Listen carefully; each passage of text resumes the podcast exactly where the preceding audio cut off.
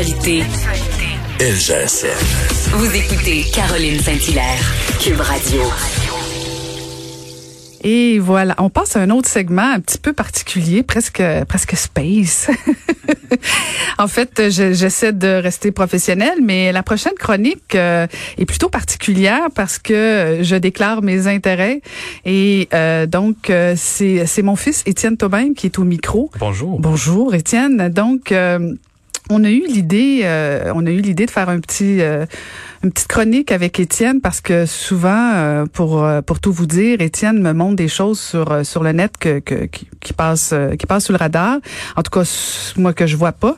Et euh, ça me fait beaucoup rire et c'est très très fascinant. Alors on, on a eu l'idée euh, de le faire venir en studio, puis il y a pas de problème de distanciation, donc c'est extraordinaire.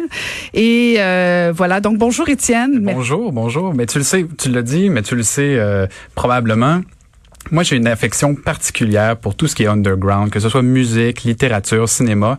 Moi, plus c'est niché, pas connu, plus ça m'intéresse.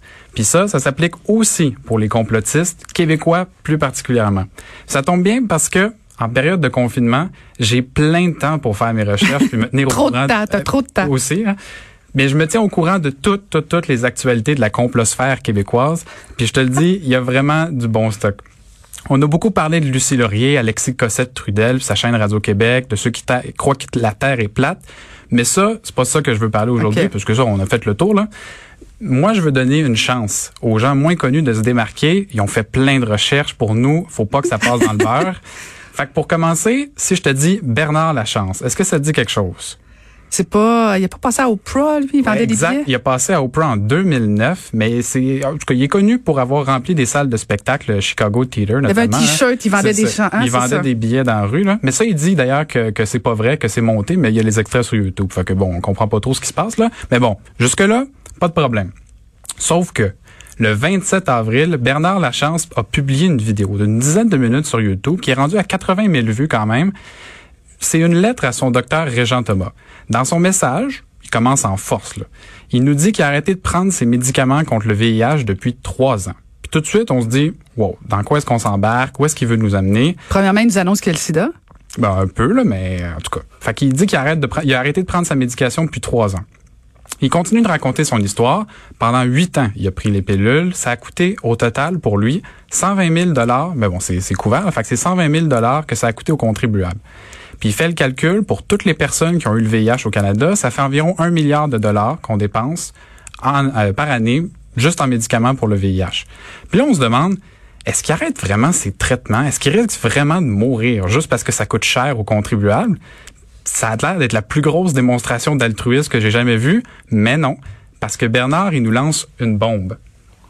Qu'en 1981, la racine de ce qu'on a appelé GRID et qui est devenu tout de suite SIDA, les 41 tout premiers cas d'homosexuels malades signalés au CDC qui avaient complètement détruit leur système immunitaire, eh bien, l'avaient détruit par intoxication aux drogues et absolument pas par infection transmise sexuellement avec leur virus qui vient du singe, jamais isolé, avec lequel tu peux t'infecter mais mourir 20 ans plus tard. Montre-moi là mon VIH directement de mon sang au microscope électronique, pas l'artefact de laboratoire. Fait que c'est ça. Après des centaines d'heures de recherche, il a trouvé que le VIH puis le sida, c'est des mensonges. C'est pas le sida qui cause euh, le sida est pas causé par le virus puis il se transmet pas par des relations sexuelles, c'est parce qu'on détruit notre système immunitaire avec des drogues. Fait qu'il nous présente ses arguments pour prouver ce qu'il avance. Puis je te résume ça rapidement. Puis honnêtement, je te fais ça euh, vraiment, c'est honnête. Là. Je, te, je te résume ce qu'il nous dit dans la vidéo. Je déforme pas ses propos. C'est un peu flou. On comprend pas totalement, mais je- j'essaie de, de te montrer. Son premier argument, c'est de dire c'est bizarre, tu trouves pas qu'on a investi des milliards d'argent public pour trouver un remède depuis 35 ans, mais on n'a toujours pas de remède? Son deuxième argument, c'est bizarre qu'une maladie qui devait supposément tuer tout le monde ait principalement affecté seulement les homosexuels blancs et les noirs hétérosexuels en Afrique? Et là, son dernier argument, ben, c'est de citer plusieurs scientifiques des récipiendaires de prix Nobel qui disent la même chose que lui. Il n'y a pas de lien entre le VIH et le sida. Tout ça, c'est inventé par l'industrie pharmaceutique pour se faire plein d'argent et par le gouvernement pour faire un génocide gay et achever leur plan de dépopulation de l'Afrique. Ça fait beaucoup de vérité à absorber. C'est pas facile à digérer. Surtout que quand on s'attarde à son dernier argument, on dirait quelque chose qui marche pas. Comment ça se fait que le VIH, qui serait pas dangereux, parce que c'est ça que j'en conclus, vu qu'il arrête de prendre ses médicaments, mais qu'en même temps, ça pourrait être un virus utilisé pour organiser la dépopulation de l'Afrique. Mais semble c'est difficile de tuer une population complète avec un virus qui est pas mortel. En tout cas, je lance la réflexion. Et là, j'aimerais rappeler, je trouve ça super important, c'est pas parce qu'on cite quelqu'un qui a reçu un prix Nobel qu'on rend notre argument valide. Il y a un phénomène documenté qui s'appelle la maladie du Nobel, qui est une tendance que certains récipiendaires ont à plonger dans des théories du complot, des pseudo-sciences ou à s'exprimer sur des sujets sur lesquels ils sont pas vraiment compétents. Fait qu'il faut se méfier de ça. Et là, pour finir sa vidéo, Monsieur Lachance nous euh, termine en proposant un choix déchirant à Régent Thomas. Alors, le choix de continuer ta route et tourner la tête, encore une fois, Régent, en criant Conspiration, terre plate, fake news.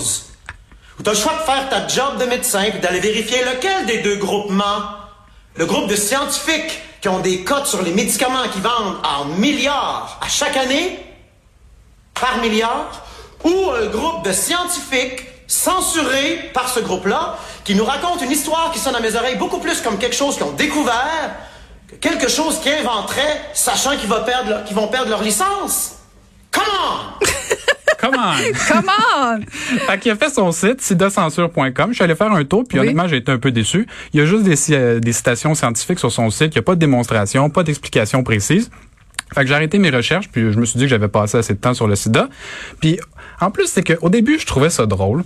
Puis là, j'ai réalisé que dans le fond, c'est comme une lettre de suicide ce qu'il nous fait. On dirait que c'est un peu dark puis malsain. Fait que j'ai j'ai euh, je me suis tourné vers une autre source de distraction qui m'est tombée entre les mains. C'est la deuxième personne dont je veux te parler aujourd'hui. Et là, on plonge vraiment dans les profondeurs du complotisme québécois. C'est une dame qui s'appelle Aline Lafont. Elle a fait précisément 72 vidéos jusqu'à aujourd'hui qui durent toutes entre 10 et 40 minutes. Fait que tu comprends le, niveau de dévouement. Là. 40 minutes, c'est long, ça? C'est 40 minutes parler tout seul devant sa caméra, c'est long.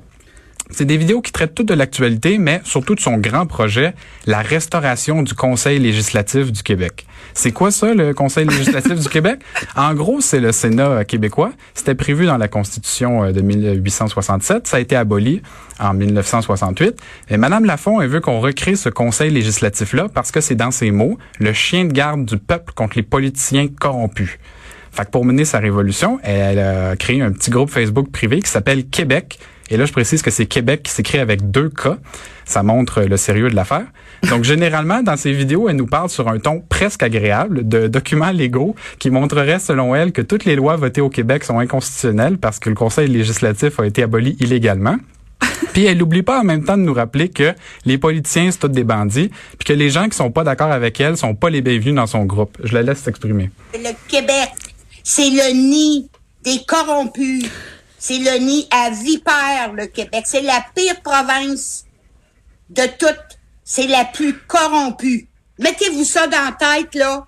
Ils sont tous corrompus. Et pour être premier ministre du Canada ou premier ministre du Québec, il faut que Desmarais soit en arrière de toi pour te faire élire. Acheter des votes, faire disparaître des boîtes de scrutin. C'est comme ça que ça fonctionne, la politique. Alors, si vous êtes encore assez idiot pour penser que voter, ça va faire élire quelqu'un qui va prendre votre part, ben, vous avez rien à faire sur la page de Québec. Puis je vous demande de vous en aller tout de suite. Parce que vous Aline, Aline, Aline est fâchée après les politiciens. quelque chose de Michel Chartrand un peu dans son ton. oui, on dirait oui, que oui, en tout cas, moi j'ai la chance d'en connaître personnellement des politiciens. C'est vrai. J'aimerais hein? ça te demander, euh, c'est comme ça que ça marche la politique? T'as-tu déjà fait ça, voler une boîte de scrutin? Pas, en tout. Écoute, je fais pas partie des bons politiciens. On, vient de démonter la théorie d'Aline. Hein. un peu de, mais j'ai pas été premier ministre du ah, Québec. elle parle juste des premiers ministres. Les maires, ils font pas ça. Euh, les maires, ils font pas ça du tout, du tout. en tout cas, comme elle le dit, il y a un problème avec son groupe Québec, avec deux cas encore. Il y a des gens qui font pas leurs recherches, qui posent trop de questions sur le groupe, puis ça nuit à la révolution. Puis en plus, il y a des membres qui respectent trop les consignes du gouvernement, puis qui se font tester pour le COVID. Puis ça, c'est dangereux parce que quand ils font des tests, le gouvernement, le gouvernement, il prend des informations sur notre ADN. Mhm. Ils vont utiliser ça plus tard pour nuire au peuple du Québec. Vous allez vous faire passer un test dans le nez, dans la gorge. C'est pour avoir votre ADN. Avez-vous compris ce matin, là? À LCN, puis ceux qui me disent, vous écoutez encore LCN? Oui, parce que je veux savoir ce qui se passe. Elle fait bien en écouter Ouais. LCN. Fait que, on raconte un peu n'importe quoi sur Internet, mais il faut se tenir informé. C'est important. Fait que bon, c'est bien beau la chicane dans le groupe Québec, mais là, il faut passer aux choses sérieuses. Parce que si on veut recréer le conseil législatif, ben, faut trouver des gens pour en faire partie. Puis on veut pas que ce soit les politiciens corrompus qui nomment leurs amis. Fait que qu'est-ce que propose le groupe? Ils veulent recruter des gens qui viennent de la population. Alors oui, le conseil législatif, ça sera plus le lieutenant-gouverneur qui va nommer ses petits amis. C'est des CV que nous avons demandé aux gens. Envoyez-nous votre CV. Bon, mais écoute, Ok. je pense que je viens de me trouver une job. Là. Je vais envoyer mon CV. Moi, la, la politique, ça m'intéresse. Puis, je t'étudie en droit. Fait que là, je connais un peu ça. là. Je pense que, en tout cas. Mais là, Aline, elle m'a déçu. Parce que, jusque-là, honnêtement, j'étais presque emballé par son projet. Tu, tu m'inquiètes, là. Non, non, mais les fondements sont un peu boboches, mais l'idée en elle-même là, d'avoir un conseil pour surveiller les lois qui sont passées, c'est pas absurde. Le projet est pas fou. Sauf que là, elle commence à nous parler des vaccins. Parce que le médecin ne sait même pas ce qu'il y a dans les vaccins. Il est payé. Il est payé par les, phar- les pharmaceutiques pour piquer. Je pense que c'est 7 dollars du vaccin qu'il reçoit. Grosse bombe, hein? Moi, je le savais pas, là, mais 7 dollars du vaccin que les médecins sont payés. J'ai fait le calcul, là. Mettons qu'un médecin donne 20 vaccins par jour. J'ai aucune idée de combien euh, de vaccins par jour un médecin peut donner, là. Mais 20, ça semble raisonnable, considérant qu'ils n'ont pas juste ça à faire. Fait que mettons 20 vaccins par jour, tous les jours de l'année, même les samedis dimanches, ça fait 51 000 dollars par année. Me semble que c'est pas super payant de faire partie du grand complot des pharmaceutiques, là, en tout cas. Mais là, coup de circuit pour Aline, elle finit son vibrant plaidoyer en rassemblant tous les mots-clés des complotistes. Arrêtez de faire empoisonner vos enfants. Il n'y a aucune loi qui oblige une personne à vous vacciner. Surtout pas Bill Gates. Surtout pas. Lui, lui, il mériterait des actions de tous les humains de la Terre pour le faire pendre. Là, là, franchement, Aline, là, elle va trop loin. Là, on peut pas demander l'exécution d'un homme comme ça. Là, c'est là que j'avais compris que j'ai eu ma dose de complotisme et d'internet. Mais, mais, mais, je vous encourage quand même, si ça vous intéresse, à faire comme moi. Regardez, regardez ces vidéos-là, si ça vous intéresse, si ça vous fait rire. C'est un divertissement. C'est pas une source d'information fiable. Faites juste attention à pas passer trop de temps là-dessus parce que, croyez-moi, c'est très facile de se perdre sur YouTube. Fait que là, donc, tu vas lâcher YouTube, hein? Euh, les complotistes de YouTube, en tout cas, ça, je suis pas mal certain. Merci beaucoup, Étienne. Ben, ça me fait plaisir. C'était super Merci à toi. intéressant.